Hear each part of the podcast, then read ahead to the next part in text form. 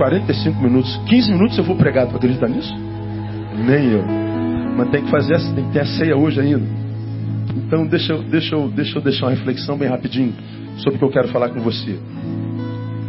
Nós estamos entrando no final do ano. E eu queria deixar uma reflexão antes da gente celebrar a ceia. Abre a tua Bíblia, Levítico capítulo 6. Esse é um versículo muito conhecido porque ele é jargão no evangelicalismo brasileiro. E crente gosta de jargão. Do evangelho ufanista, que é só vitória, vitória, vitória. E nem sempre encarna a palavra que já transformou em jargão, não é? Lamentavelmente. Levítico é o terceiro livro da Bíblia. E no capítulo 6, está registrado por Moisés, revelação de Deus, a lei do holocausto do povo que saía do, do Egito para Canaã, portanto, que vivenciava o êxodo. E entre as leis instituídas por Deus estava a lei do holocausto, a lei de sacrifício. E no versículo 8 do capítulo 6 de Levítico diz assim: Disse mais o Senhor a Moisés: Dá ordem a Arão e a seus filhos, dizendo: Esta é a lei do holocausto. O holocausto ficará a noite toda até pela manhã sobre a lareira do altar, e nela se conservará aceso o fogo do altar.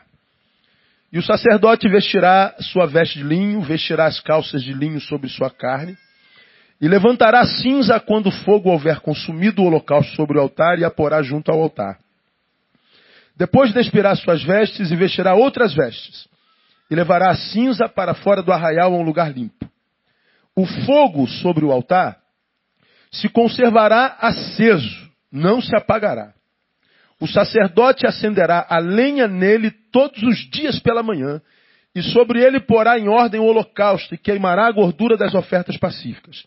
O fogo se conservará continuamente aceso sobre o altar, não se apagará. Em outras versões, o fogo arderá continuamente sobre o altar, não se apagará. Repita após mim: o fogo arderá continuamente sobre o altar, não se apagará. Vamos a frases todas? Acho que deu para gravar, não deu? Vamos lá?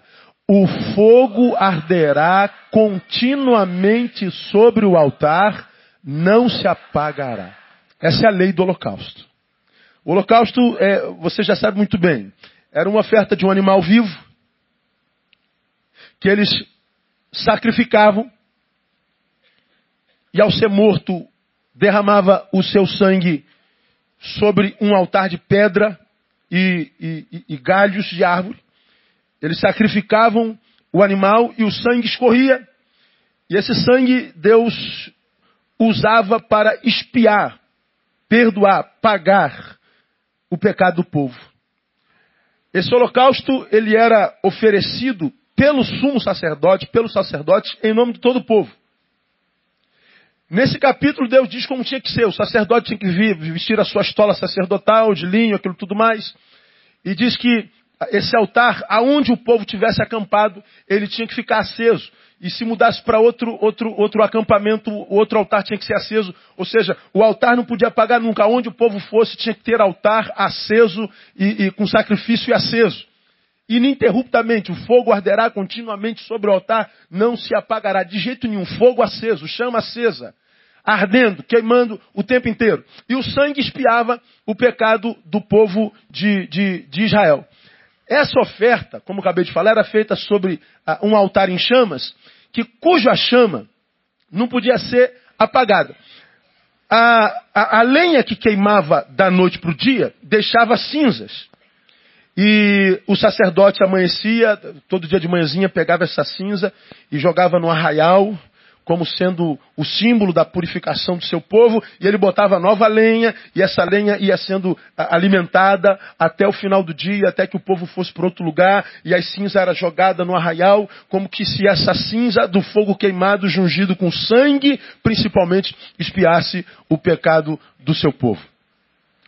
Bom, os holocaustos do Velho Testamento remetiam, todos eles, a Jesus cujo sacrifício foi final. A Bíblia diz que Jesus é, é o Cordeiro de Deus que tira o pecado do mundo. A Bíblia diz que ele foi imolado como último holocausto, como último sacrifício. Depois de Jesus, diz a Bíblia de, de capa a capa, que não há mais derramamento de sangue de animais, de bodes, de bois, de mais nada. Jesus é enviado à terra pelo próprio Deus, como o cordeiro, não mais aquele do Velho Testamento que o sacerdote matava, mas como o cordeiro de Deus que ele oferece, como expiação pelo pecado de toda a humanidade, não mais só de Israel. Então, todo carneirinho morto, todo sangue derramado no velho, fazia alusão à promessa do Messias que vinha, que seria o último cordeiro, que faria o último sacrifício, que depois de tal sacrifício, o escrito de dívida que havia sobre qualquer um que reconhece esse sacrifício seria apagado. Depois de Jesus, não há mais do que Satanás cobrar a qualquer um de nós. Nós não temos mais dívida com ele, amém, amados? Diga para quem está do seu lado, você não tem mais dívida nenhuma. A não ser com a Casa Bahia, com, com essas paradas todas. Mas com Satanás, mais nada. Ele não toca mais em você. Está pago. Agora, quando a gente vai a Romanos capítulo 12, estou correndo, vamos lá na frente, a Romanos capítulo 12. Você conhece bem esse texto?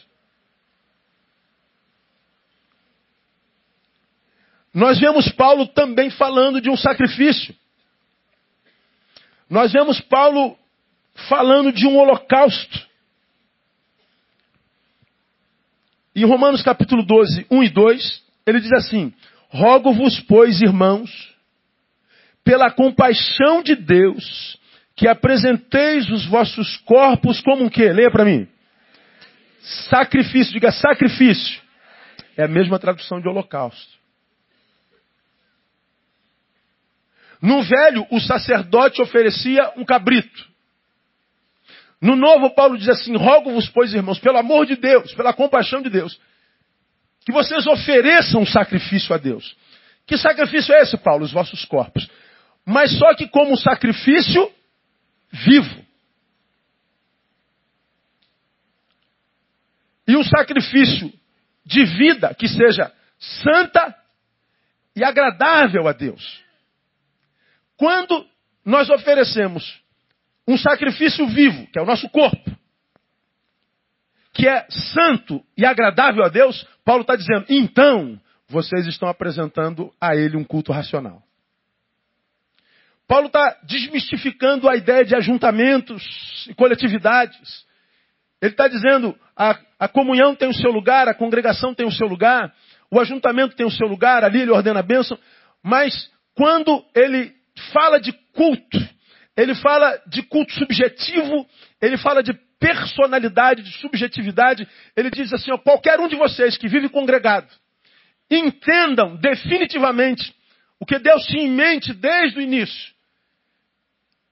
E o que, que ele tinha em mente desde o início? Que nós vivêssemos uma relação espiritual com Ele. Vivêssemos uma espiritualidade que fosse muito além do templo, fosse muito além do domingo, fosse muito além do ajuntamento, fosse muito além da liturgia escrita e coletiva. Ele espera que nós, que nos reunimos para adorar, saiamos para cultuar e culto para Deus tem a ver com sacrifício do corpo. Mas não sacrifício que mata absolutamente nada, porque a proposta de Jesus é vida, mas o sacrifício de um corpo vivo que de tal forma vive uma vida santa e agradável, que se você simplesmente tiver uma vida santa e agradável, você já vai estar apresentando a Deus um culto racional e um culto que ele recebe com ações de graças. Ou então Paulo desconstrói um monte de coisa, né, cara? Por exemplo, você que tá, vive na igreja enfiado a vida inteira, de manhã, de tarde e noite. Culto das 8, 10, 12, 14, 16, 18, 20, 20 horas, 22 horas começa a, a vigília até de 6 horas da manhã. Aí na segunda você começa o jejum de sete semanas. E na sexta-feira a campanha das sextas, seis sexta-feira da vitória, as quinze quinta-feira do poder, as quatro, quatro quarta-feiras da alegria, as duzentas terça-feira do, do óleo, a, a, a reunião dos 1.600 pastores, 318, 512. Mas que sai daqui e a tua vida, na individualidade reprovada por Deus, Deus está dizendo: você é alguém morno e que no tempo do juízo eu vou vomitar. Teu culto virou coletivo. Teu culto virou um teatro. Teu culto é uma farsa. Porque o culto na congregação que eu recebo é o culto daquele que fora da congregação vive uma vida que é um sacrifício vivo a ele, que é santo e agradável. Agora perceba que o diagnóstico de agradável e santo parte dele, que conhece nossa mente, alma e coração. Porque eu posso olhar para qualquer um de vocês, qualquer um de vocês olhar para mim e falar assim, cara, pastor Leu é santo, João é santo, e Betânia é santo, e Lenilson é santo. Cara, que gente agradável, que gente simpática, que gente maravilhosa. Claro, eu posso falar isso, mas esse diagnóstico que eu faço e você faz, parte do que eu vejo em você do lado de fora. Parte do que eu percebo em você quando eu estou junto com você naquele tempinho da semana. Mas quando a Bíblia diz que culto racional para Deus e o que ele recebe é aquele culto que tem holocausto, que tem sacrifício, mas é o sacrifício de um corpo, mas só que um corpo vivo e que cuja vida é marcada pela santidade, pela agradabilidade, pela simpatia, pela santidade que é atraente, não repelente, ele está dizendo o diagnóstico parte dele. Quando o diagnóstico parte de um Deus que conhece a gente por dentro e por fora, ele está dizendo o seguinte: não dá para brincar de ser crente, irmão. Não dá para brincar de ser evangélico. Não dá para brincar de ser espiritual com aquele cujos olhos tudo vê e cujos olhos estão em todo lugar. Não dá. Aí nós vemos na coletividade quase sempre os muitos santos, aqueles que eu prego sempre, cuja santidade é tão santa que Jesus perto deles se sente carnal. E que muitas vezes impressiona a gente. Mas Jesus diz assim, ó, como você já ouviu aqui, nunca se impressione com a espiritualidade de ninguém. Se fosse impressionar, se impressione com a humanidade. Porque a santidade do Evangelho nada mais é do que a restauração da humanidade deformada pelo pecado. Santidade não tem a ver com performance cultica, com performance coletiva. Santidade não tem a ver com paramentos evangelicais ou sacerdotais. Santidade não tem a ver com timbre de voz, não tem a ver com a beleza da oração que se faz, não tem a ver com a linguagem que, que, que usa na, na, na proclamação da palavra. Não. Santidade tem a ver com aquilo que acontece dentro e ninguém vê, a não ser quando frutifica. Então o holocausto que Deus deseja tem como sacrificado a gente. Lá no velho, o que era sacrificado era o cabritinho, tadinho. O bezerrinho. Mas no Novo Testamento o sacrifício sou eu. O sacrifício é você. A proposta do Evangelho não é sucesso, prosperidade, alegria, vitória. A proposta do Evangelho é morte, irmão. É por isso que a palavra diz que aquele que quiser ganhar a sua vida, ou seja, aquele que quiser se dar bem, o que, que vai acontecer? Ele vai perder. Mas aquele que perder a sua vida por amor de mim e do Evangelho, achá-la. Ele está dizendo que a vida de Deus na vida de alguém só pode ser estabelecida depois que esse alguém morre. Então a proposta do Evangelho é morte. E é por isso que Paulo diz: agora vivo não mais eu, mas Cristo vive em mim. E a vida que vivo na carne, vivo na fé do Filho de Deus. Paulo está dizendo, eu morri, eu me sacrifiquei. E agora a minha vida é santa e agradável a Deus. Quando Deus acha uma vida santa e agradável, essa vida achada por Ele, que é a vida de um adorador, Ele está procurando esse tipo de gente, é a vida de quem Ele vai usar. Ele não usa você porque você é evangélico, frequentador de culto. Ele não usa você porque você mudou de religião, saiu do espiritismo, do catolicismo, virou batista. E porque dá oferta. Não, ele não usa. Por isso que tem tanta gente na igreja dele que ele não usa, que ele não passa nem perto. Porque mudaram de religião, mas não morreram, não nasceram de novo. E a única forma de entrar no reino é pelo novo nascimento. Não tem outra forma de entrar no reino. Então, quem não tiver coragem para morrer e ser o holocausto para Deus vai continuar sendo tão somente um sustentador de império religioso. Vai ser só alguém cuja fé só vai adestrar comportamento, mas não apazigua a alma. Vai transformar você num cãozinho que faz tudo que, que, que o religioso diz. De pé, senta, levanta a mão, dá glória. Para, dizima. Pronto. Agora, quando o mundo que jaz no maligno, com a sua iniquidade, tocar a intimidade do ser e o coração, e esmagar, você não vai ter gerado dentro de você aquele evangelho que só é gerada na vida dos que já morreram para passar incólume, para passar transcendendo essa desgraça toda que a gente vê a cada manhã pior. Não adianta. Senão a gente não passa de crente adestrado. Porque não houve sacrifício.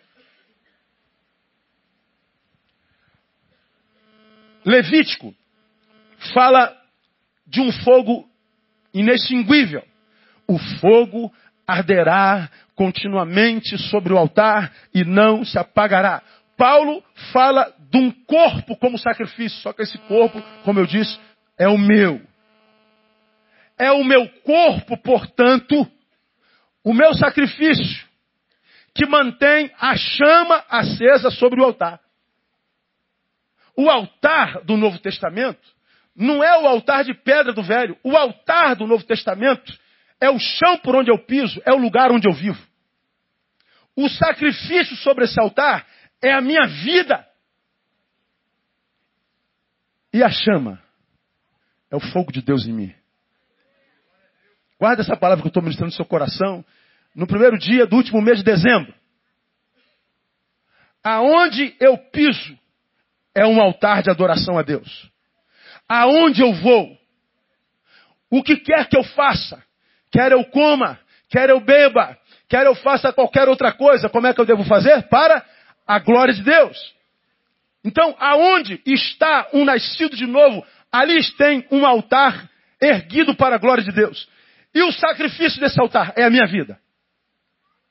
E como é que o fogo desce sobre a minha vida, aonde quer que eu esteja?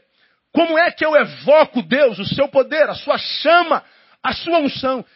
Onde quer que eu esteja, faça o que eu estiver fazendo. Quando é que eu sei que eu posso contar com Ele o tempo inteiro? Sem que haja a mínima dúvida disso, porque o fogo arderá continuamente sobre o altar e não se apagará. Quando a minha vida é uma vida santa e agradável a Deus. Paulo aqui desconstrói tudo que é tipo de campanha, tudo que é tipo de sacrifício que a gente faz imaginando que quando a gente sacrifica, Deus tem obrigação de me abençoar. Paulo desconstrói completamente. Paulo nos livra de todo tipo de engano. Quer o fogo, quer a presença de Deus, e quer que isso seja contínuo na sua vida. Quero, viva uma vida que vai além do ajuntamento.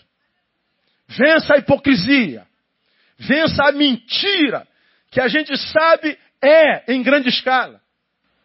E aí você desanuvia e apazigua o coração e você vai perceber que existem momentos mesmos que, como o do Newton, como o da Alessandra, como o da Maria de Lourdes, são momentos que são maiores do que a gente. Fazer o quê? Fazer o quê?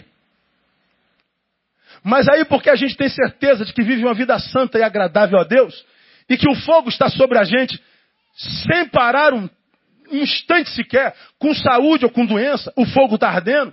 Com prosperidade ou com ausência dela, o fogo está ardendo. Com alegria ou com tristeza, o fogo está ardendo. Ora, se eu sei que eu chego a momentos como esses, eu me debruço a palavra e, e, e tomo posse das promessas que diz, filho. Há o que você fazer? Não. Há o que você possa fazer? Não. Então, aquietai-vos e vocês vão saber que eu sou Deus. Está ouvindo, Alessandra? Você está ouvindo, Newton? Está ouvindo, Maria de Lourdes? Está ouvindo você que está bem? Está ouvindo você que está passando por dificuldade? Pastor, não há o que fazer. Está ouvindo, Areni? Está ouvindo? não há o que fazer. Desespero. Não, peraí, peraí, peraí. Como é que a tua vida é santa, agradável a Deus? Eu tenho certeza disso, pastor. Então, aquieta-te.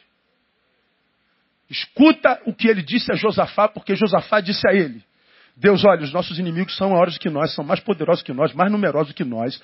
Nós não podemos com eles, não. Mas nós queremos dizer uma coisa: nossos olhos estão postos em ti. Nós não estamos olhando para eles com temor, não. Nós estamos olhando para o Senhor com esperança e com fé. Aí Deus disse assim: então você está olhando para o lugar certo. E Deus fala assim: pois bem, parai, ficai postados, porque nessa peleja não tereis que pelejar. Ficai parados e vede o livramento do Senhor vosso Deus. Agora, como é que a gente chega a esse nível, irmão, de vida com Deus? Quando a gente consegue aumentar o nível de vida com a gente. Porque não dá para viver nessa balbúrdia que tanta gente vive, irmão. Desculpe o termo, você que é meu visitante vai se escandalizar, não vai voltar nunca mais. Bom, também problema é seu. Não dá para viver mais de sacanagem. Oh meu Deus, o pastor falou sacanagem. Na minha época era um, um salgadinho que tinha salsicha. Eu, eu gostava de sacanagem, misericórdia. Com Coca-Cola e com limão, tu imagina? Hoje não existe mais não, né? Existe ainda? Eu nunca, mas também não vou à festa, nunca, né? Não, é, não é minha praia. Não dá para ficar brincando de crente, não dá para ficar brincando de, de, de evangélico. Não dá para ficar zombando do nome de Deus. Não dá para ficar aqui dentro da igreja zoando. Não dá para continuar sendo um aqui e outro lá. Não dá mais para viver acima. Os dias são cada vez maus. Satanás sabe que o seu tempo está chegando ao final. Então, uma vez que ele sabe do seu futuro, ele quer esmagar o, o, o ele puder. E nós estamos vendo tanta desgraça acontecer nessa sociedade cada vez pior, cada vez mais contundente. Agora apareceu uma, uma, uma nova praga dessa geração é o, é o nocaute, você já viu? Que já está tá no, no, no, nos Estados Unidos. Um bando de mulher que vai passando, você está passando desapercebidamente. E eles vão dar um soco no teu queixo. Pum! A pessoa cai nocauteada. É um jogo. Quem fizer o nocaute mais contundente ganha. Eles fazem aposta. Então você está andando ali Madureira, no centro da cidade, de repente o cara vem, pum! Aí, pum! Está na televisão lá, pode jogar lá. Virou um jogo, nocaute. Porque um, um, jogo eletrônico que tem esse negócio de nocaute, agora eles estão praticando. Então você, hoje em dia, você está indo para o seu trabalho, para a sua igreja, daqui a pouco você apaga, não sabe nem de onde veio o soco. É uma geração que só gera violência, morte. Uma geração que só gera desgraça. Você não tem notícia boa nessa geração, meu. Você não tem uma notícia de superação humana, de elevação espiritual. Você não tem notícia de, de generosidade, de graça. Você não tem notícia de nada. Nada. É só desgraça. E essa desgraça toda vai entrando na nossa alma. Vai adoecendo, empanturrando a nossa vida. E quem está brincando, irmão, de religião, vai ficar pelo caminho mesmo. Porque Paulo está dizendo: olha, eu estou desconstruindo essa falácia da religião cultica congregada, dominical, que só adestra comportamento monte de crente comportamentado que se acha super crente, com, com doutrinas e, e, e, e, teologias, mas que não tem poder nenhum, como diz Paulo, sobre a sensualidade, por exemplo.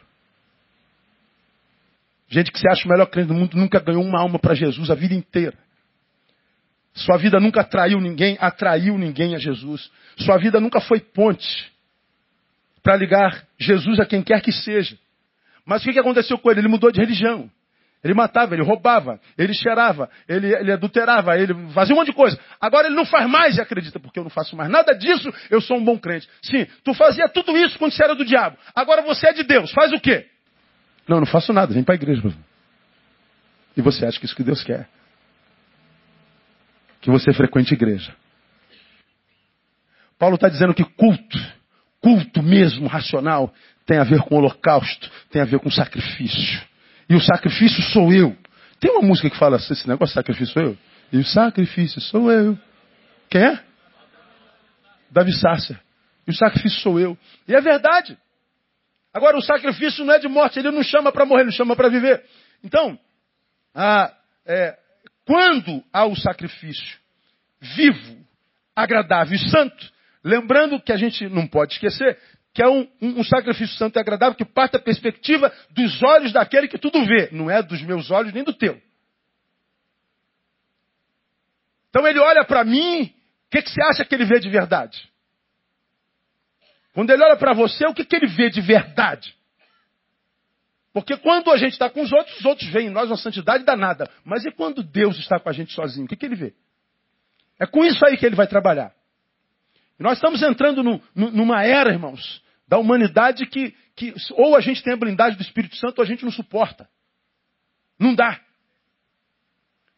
Quando é que permitimos, por exemplo, que essa chama se apague? Porque ele está dizendo, ó, o fogo tem que arder no altar, não se apagará. Então ele está dizendo, ó, não existe meio termo, não existem. É, hoje está muito, muito grande a chama, hoje está pequenininha, hoje não tem mais chama nenhuma, amanhã não tem mais chama nenhuma. Acendeu a chama de novo, apagou a chama. Não, isso não existe. Quando o culto é racional, quando o evangelho entrou, quando o evangelho atingiu a essência do ser, o fogo é aceso. Essa chama não se apaga nunca mais. Quando é, irmãos, que essa chama se apaga na vida de nós? Vou dar duas razões para vocês. Primeiro, quando nós gastamos mais tempo com aquilo que Deus deu do que com aquilo que Deus é.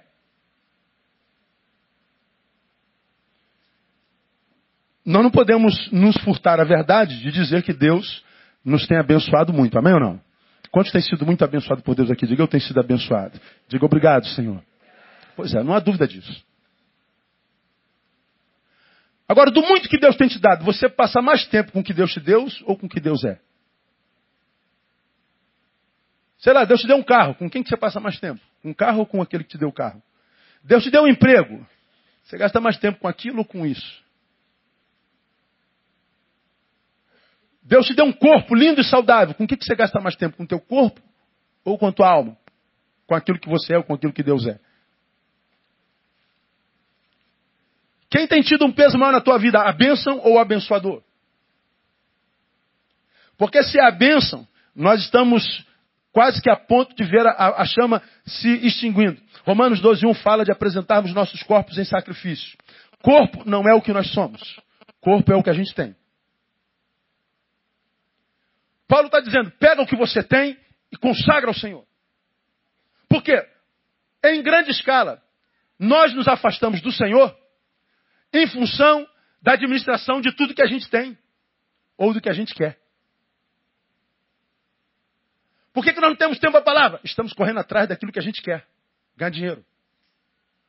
Por que, que nós não estamos vindo na igreja? Porque a empresa cresceu, eu estou administrando a empresa. Porque eu consegui entrar na faculdade, agora eu preciso passar na faculdade. Deus nos dá uma coisa, e essa coisa toma todo o nosso tempo. E em função do que nós, Deus nos deu, a gente deixou de ser quem é. O quê? Alguém que estava na presença dele tinha prazer nisso. Quando Paulo diz, oferece teu corpo, Está dizendo, oferece tudo que você tem. Você não é um corpo que possui um espírito, você é um espírito que possui um corpo. Você já aprendeu sobre isso aqui? Você é um espírito. E habita nesse corpo. É com o teu espírito que ele trabalha. Então, hoje, nós gastamos muito mais tempo com o corpo do que com Deus e com aquilo que a gente é espírito. Tem mais ou menos a ver com o que aconteceu no pós-multiplicação dos pães. Jesus multiplica o pão, e a multidão o quer declarar rei. Esse cara precisa ser o rei. Ele é o rei. Jesus foge disso. Vai para outro lado. Fica um tempo quando volta, imagina que não tinha mais ninguém, está todo mundo esperando ele. Vamos fazê-lo rei, vamos fazê-lo rei. Jesus fala assim, ó, vocês me buscam. Não é por causa do que vocês sentem por mim ou veem, não. Vocês só me buscam por causa do pão que eu multipliquei, do pão que perece. Não me venha com essa adoração mentirosa. Não me venha com essa paixão fantasiosa.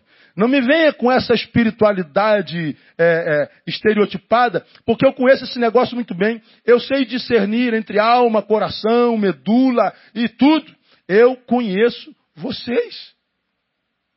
O texto diz, João 6, vendo, pois, aqueles homens o sinal que Jesus operara, diziam, este é o verdadeiro profeta que havia de vir ao mundo. Percebendo Jesus que estavam prestes a vir e levá-lo à força para fazer o rei, Jesus tornou a retirar-se para o monte.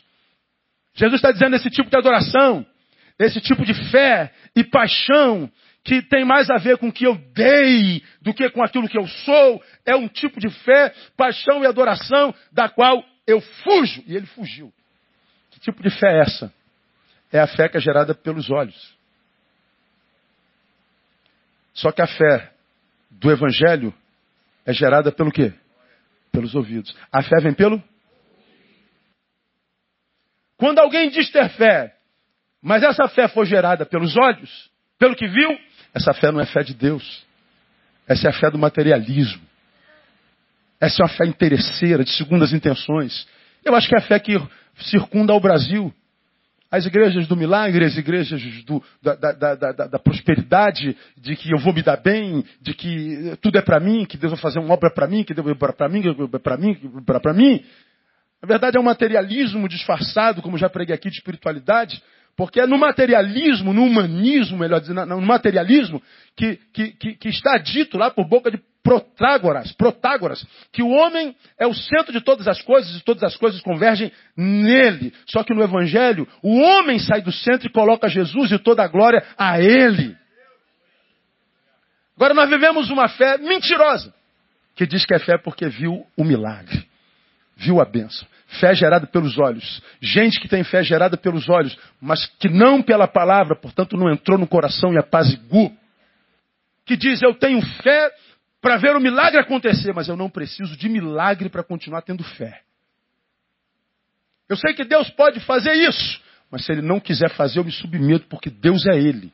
É a fé de Daniel, Sadraque, Mesaque, Abidinego. Ô Daniel, diz o rei, roga ao teu Deus para te tirar desse. Rei, deixa eu dizer uma coisa para o senhor.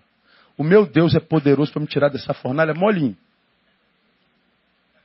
Mas vou dizer uma coisa para o senhor: se ele não quiser tirar, ainda assim não adorarei os teus deuses. E ele vai para a fornalha, cantando o hino: Leva-me além, leva-me além. Longe da fornalha o guarda queima, vira pó. E olha o, o bárbaro, ele continua sozinho entra na fornalha. E diz o texto lá, e andava passeando no meio do fogo. A palavra é passeando. Na certeza que ele tinha que Deus transforma lugar de dor em lugar de sabor, em lugar de desgraça. Ele esparrama sua graça. Ele transforma humilhação em exaltação. Porque a alma já estava apaziguada. Aí está todo mundo lá de fazer assim, pô, quantas pessoas entraram lá, gente? Três. Quantas a gente está vendo? Quatro. Daqui a pouco saem os três. Diz o texto que eles não tinham nem cheiro de fumaça.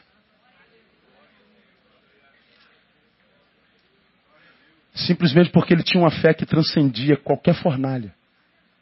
Eles tinham uma fé que transcendia qualquer circunstância.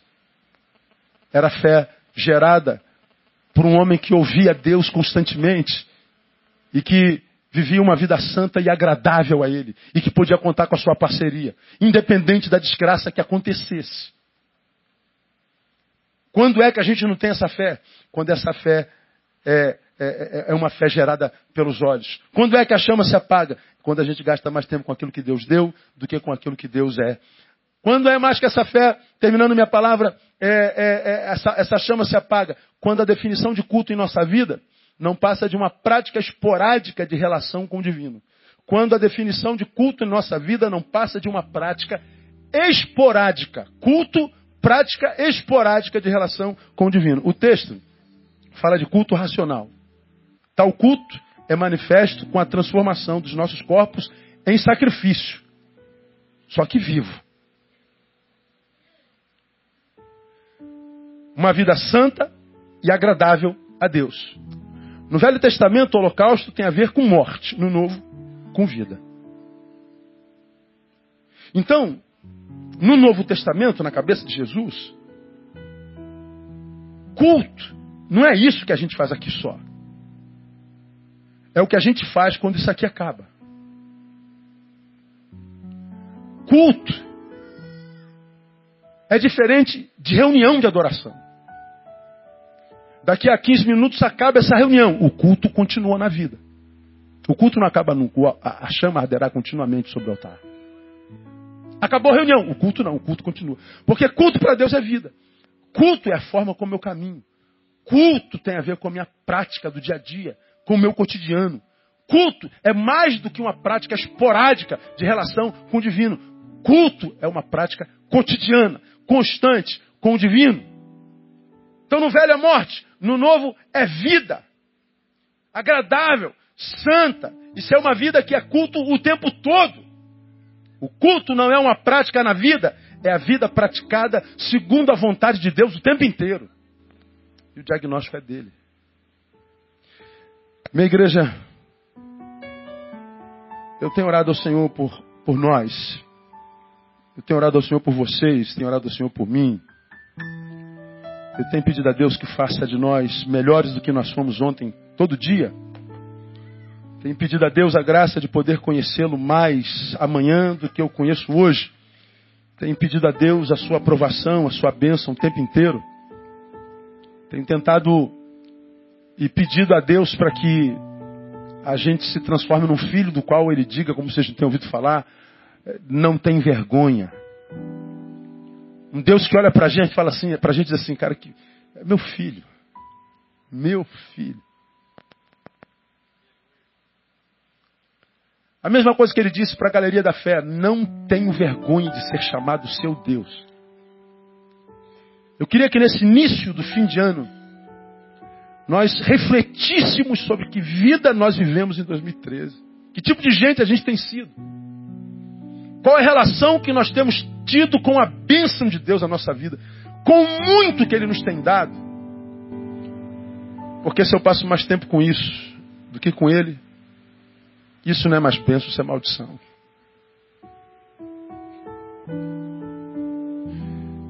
Termino contando a experiência. Pastores podem vir devagarinho para cá. Eu, eu, eu troco de carro a cada dois anos. Meu primeiro carro zero eu tive depois de 17 anos de trabalho. Cada dois anos eu pegava um carro um ano mais novo. Parcelava 24 vezes um ano mais novo, 24 vezes, um ano mais novo. Cheguei ao carro zero tem uns oito anos. Então eu pego esse mesmo carro zero, dou de entrada e parcelo mais 24 vezes. Acabou as 24 vezes, dou de entrada e parcelo mais 24 vezes. Vida inteira, sim. Novembro acabei de pagar meu carro. Então é, é época de mudar meu carro. Aleluia. Aí esses dias eu rodei as, as, as, as como é o nome da? As agências, é concessionárias. Aí entrava no carro, entrava no outro. Entrava no carro, entrava no outro. Tava provando os carros, vendo os preços. Falei, meu Deus do céu. Comprei o carro há dois anos, hoje o carro vale a metade do preço que eu comprei, cara. Comprar o mesmo carro e vale metade do preço. Eu, como é que pode, cara? É o mesmo carro, meu. Aqui, é a mesma roda, ó. É a mesma, é a mesma desgraça, meu. Não pode ser isso, cara. Não é assim mesmo, pastor. E, caraca, as coisas que a gente imagina ter, cada dia que passa a gente tem menos. Dois anos o carro que eu tenho vale menos da metade do que eu comprei. Daqui a mais um ano ele vai valer um quarto. Mais um ano ele vale. As coisas vão perdendo valor. E a gente imagina que tem alguma coisa. E não sabe que o que você teve te tirou de Deus? Porque te tirou de Deus, você começa a perder, inclusive o que tem, porque vai perdendo valor, vai perdendo sentido. E quantos de nós trocando a Deus por causa de coisas que Ele nos deu? Ele nos deu coisas tão tremendas, a gente gasta tanto tempo administrando, zelando, limpando, cuidando, é, babando. E não percebe que a gente está cuidando de uma coisa que a gente está perdendo, está se diluindo. A cada manhã ele vale menos. Chega uma hora que já perdeu completamente o sentido. Porque não há nada na terra, enquanto matéria, que possa trazer equilíbrio às necessidades da alma. Nada. Então, minha igreja, propõe no teu coração, é a última ceia do ano, dizer ao Senhor Deus: